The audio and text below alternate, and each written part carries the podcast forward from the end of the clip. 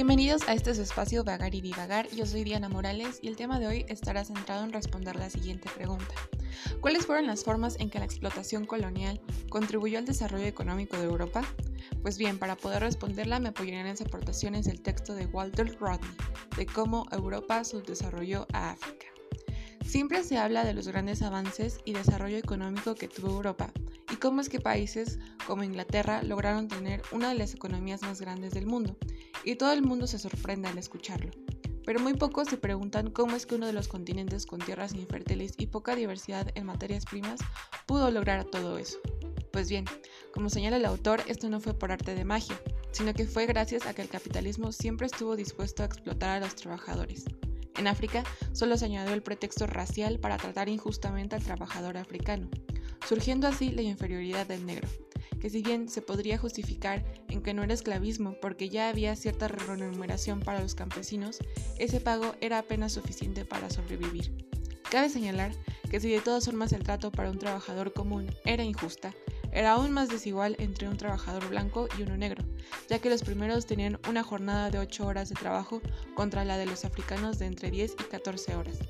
generando una sobreexplotación, donde el único objetivo era producir más para ganar más.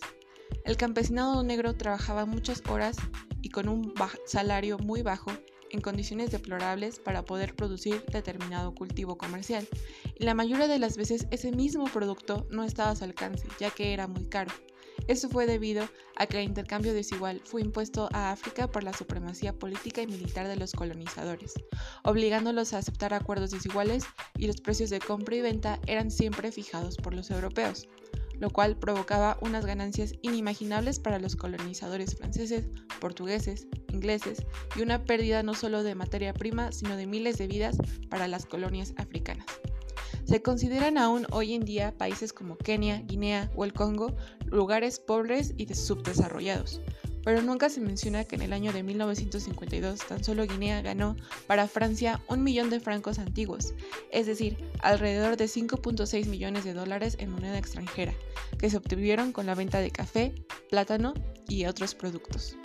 Es así como es que gracias a la explotación de la mano de obra y minerales como los fosfatos, el petróleo, plomo, zinc, manganeso, mineral del hierro, oro, cobre y diamantes hicieron de Europa uno de los continentes con mayor capital en el mundo, y jamás se ha reconocido a África y muchas otras colonias europeas por ello. Gracias por acompañarme en este espacio y hasta la próxima.